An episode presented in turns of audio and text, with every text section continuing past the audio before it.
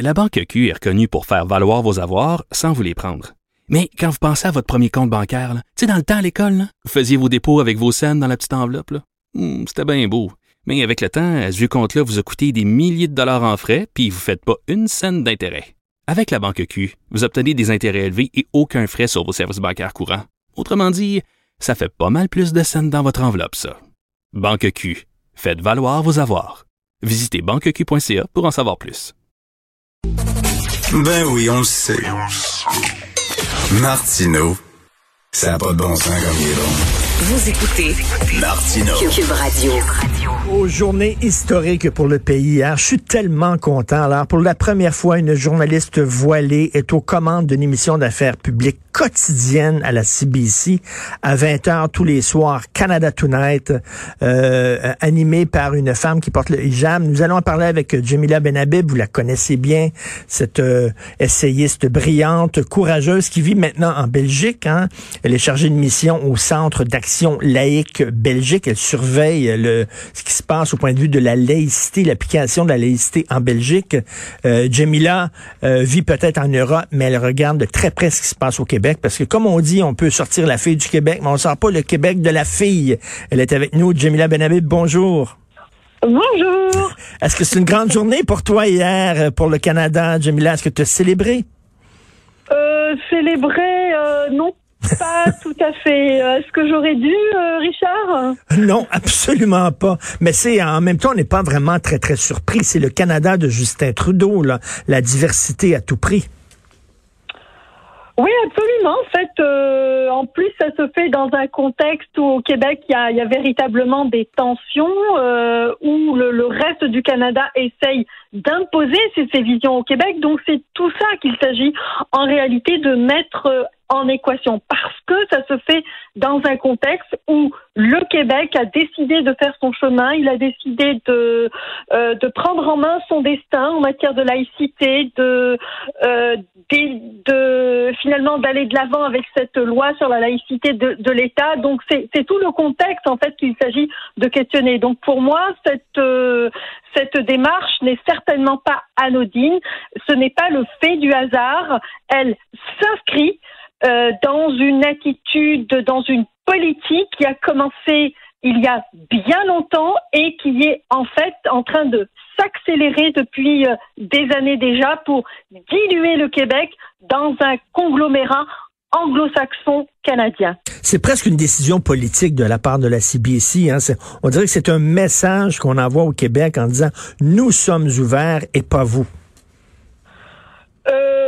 En fait, euh, ça dépend ce que l'on entend euh, par euh, l'ouverture. Euh, pour oui. moi, l'ouverture, c'est d'abord et avant tout s'ouvrir à l'universalisme, aux lumières, à la culture, à la raison. ce n'est certainement pas glorifier les particularismes religieux parce que ce voile tel qu'il est conçu, tel qu'il est porté, tel qu'il est véhiculé, on ne peut pas, si vous voulez, le distancier d'une doctrine rigoriste qui continue de faire des morts autant au Moyen-Orient, euh, dans différents pays musulmans qu'au cœur même de l'Europe et même chez nous. Nous avons bien vu à quel point ce voile était aussi l'objet de tensions dans des familles euh, d'origine musulmane où il y avait des filles qui aspiraient à autre chose, c'est-à-dire qui aspiraient à la liberté, à mmh. l'émancipation et à l'égalité. Donc, ces histoires-là ne se passent pas seulement ailleurs,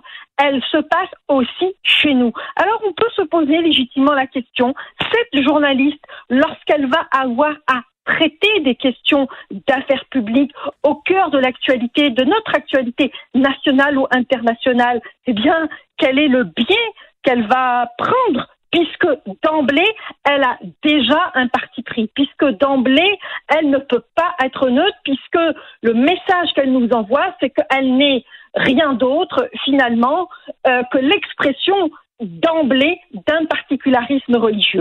C'est ça, que des gens aient des croyances religieuses, c'est une chose, mais que tu dois absolument euh, exhiber, euh, étaler, euh, montrer euh, tes croyances, tellement que tu dis que je ne peux pas me départir de mon voile. Euh, ces gens-là, on, on, sent que c'est des gens quand même qui sont ce qu'on pourrait appeler en bon québécois des crinqués, c'est-à-dire des gens qui sont très, très, très religieux, là, des rigoristes. Oui, il ne s'agit pas de, de, de, croyances religieuses, il ne s'agit mmh. pas de convictions philosophiques. Je pense que chacun de nous euh, en a, euh, chacun de nous cultive son jardin secret euh, comme il l'entend. Ce, ce n'est pas ça. Euh, il est question ici d'un affichage donc politico-religieux, je dirais. Mmh dans une émission d'affaires publiques sur une chaîne aussi qui est destinée, euh, qui a une mission euh, publique. Donc c'est tout ceci en fait euh, qui me, me fait penser euh, eh bien que cette que cet acte parce que pour moi c'est un acte politique de porter un tel signe dans une euh, dans une émission d'affaires publiques pour animer donc euh, l'actualité pour donner la parole aux uns et aux autres pour faire passer des messages. On sait à quel point les médias un pouvoir peuvent aussi être un contre-pouvoir et, en réalité, donner autant de pouvoir à une personne qui d'emblée euh, s'affiche donc euh, avec ce symbole, eh bien, moi, j'y vois euh, un parti pris évident à l'égard de d'un rigorisme, à l'égard d'une vision du monde, à l'égard d'une vision même de l'humanité, parce que ce voile nous dit que la femme a des choses à caché euh, pour ne pas exciter les hommes. Donc c'est aussi ça que l'on valide euh, à travers ce voile. Et Jamila, c'est d'autant plus absurde que l'Occident marche, je dirais, à contre-courant de l'histoire. C'est-à-dire que pendant que nous acceptons le voile, euh, maintenant, bon, il est, on le voit à la CBC tous les jours, on le voit dans les publicités de produits de beauté, de lignes de vêtements et tout ça. Pendant ce temps-là, dans les pays musulmans, au contraire, les femmes de plus en plus se battent pour avoir le droit de ne pas le porter. Moi, j'adore là ce que tu viens de dire, Richard, mhm. ça me touche et c'est tellement important pour moi parce que je pense que il y a vraiment dans l'analyse euh, en Occident et chez beaucoup d'occidentaux un angle mort. Et mmh. cet angle mort, ce sont d'abord et avant tout euh, les simples citoyens de, de, de, culture ou de foi musulmane qui ne font pas de leur croyance un étendard. Cela, ce sont la majorité. C'est la majorité euh, euh silencieuse. Cela, c'est eux qui sont sortis pendant les révolutions en 2011, en Tunisie, en Égypte, en Algérie, au Soudan, dans beaucoup de pays, pas pour dire qu'ils avaient besoin de plus de religion. Les gens ne sont pas sortis pour ça, bien au contraire. Ils sont sortis pour dire qu'ils avaient besoin de plus de démocratie, qu'ils avaient besoin de plus de liberté, qu'ils avaient besoin de plus de justice, qu'ils avaient besoin d'une éducation basée sur mmh. la raison et non pas basée sur la soumission et la doctrine religieuse, qu'ils avaient besoin de plus de culture. Donc, en somme, il y avait là un attachement aux grands idéaux humanistes, parce que oui, nous faisons nous aussi partie de l'humanité. Et ce n'est pas parce que nous sommes musulmans que nous, nous sommes soustrait à cette humanité à ces grands idéaux. En, réalité, euh, notre, notre, notre culture, notre religion ne fait pas de nous des citoyens euh, à part. Il fait de nous des gens à part entière, euh, des citoyens à part entière qui pouvons aussi aspirer à vivre eh bien, avec notre époque, avec notre temps. D'ailleurs, nos grands-parents ont évolué, nos grands-parents ont délaissé, tout dépend de la doctrine euh, musulmane. Alors pourquoi nous, aujourd'hui, nous ne serions pas capables eh de nous défaire de cette bigoterie? D'ailleurs, je me demande si véritablement cette, euh, ces prescriptions eh bien, ont une source religieuse aujourd'hui. Parce que lorsque la religion ne se résume finalement euh, qu'à une liste d'épicerie avec des interdits, eh bien, ça veut dire qu'elle a perdu toute spiritualité. Ça veut dire que nos cœurs se sont asséchés et que nos esprits se sont malheureusement aussi Et, Jamila, il y, a, un cas là, de deux poids, deux mesures flagrant, c'est-à-dire est-ce qu'on accepterait, tu, connais très bien Québec, est-ce qu'on accepterait que Pierre Bruno ou Patrice Roy à Radio-Canada euh, annonce le, euh, fasse le bulletin, anime le bulletin de nouvelles avec une croix, une grosse croix autour du cou, une croix comme les orthodoxes peuvent, peuvent porter? On dirait, ben non, voyons donc, c'est la droite religieuse, ça n'a aucun sens, mais pourquoi alors on accepte le voile islamique?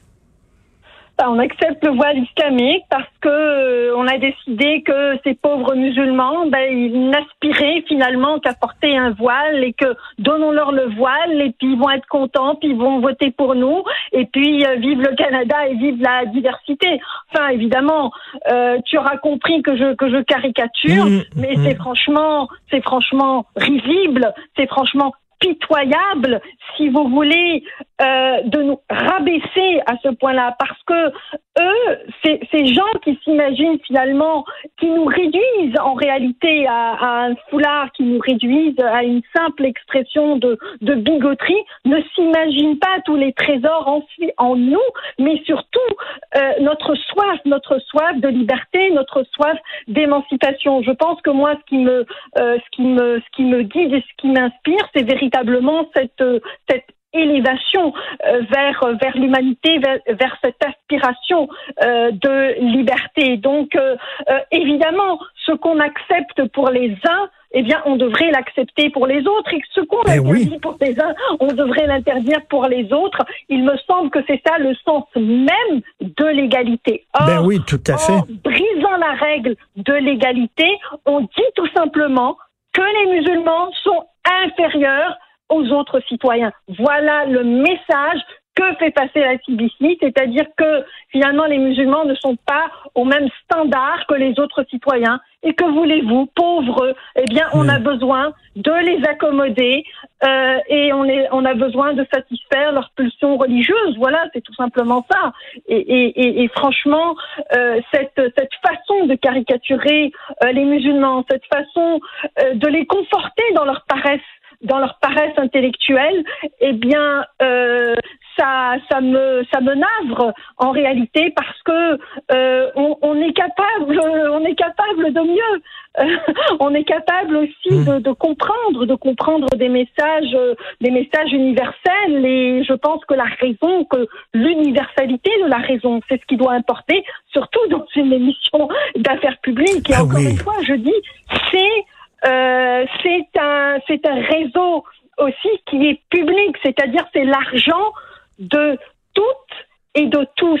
C'est l'argent de chacune et de chacun. Et moi, je ne veux pas que mon argent aille à financer une personne qui porte des signes religieux. Voilà, c'est aussi simple que Tout ça. L'argent public ne doit pas financer euh, les particularismes religieux.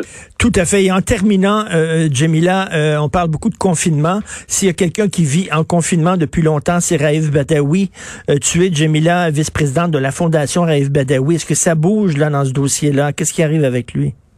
Écoute, j'aurais tellement aimé te donner euh, des bonnes nouvelles concernant euh, Raif. Euh, malheureusement, je, je n'en ai pas. Malheureusement, euh, ce pays qui s'appelle l'Arabie Saoudite a décidé de faire fi de toutes les demandes, de toutes, de tous les gestes de sa famille.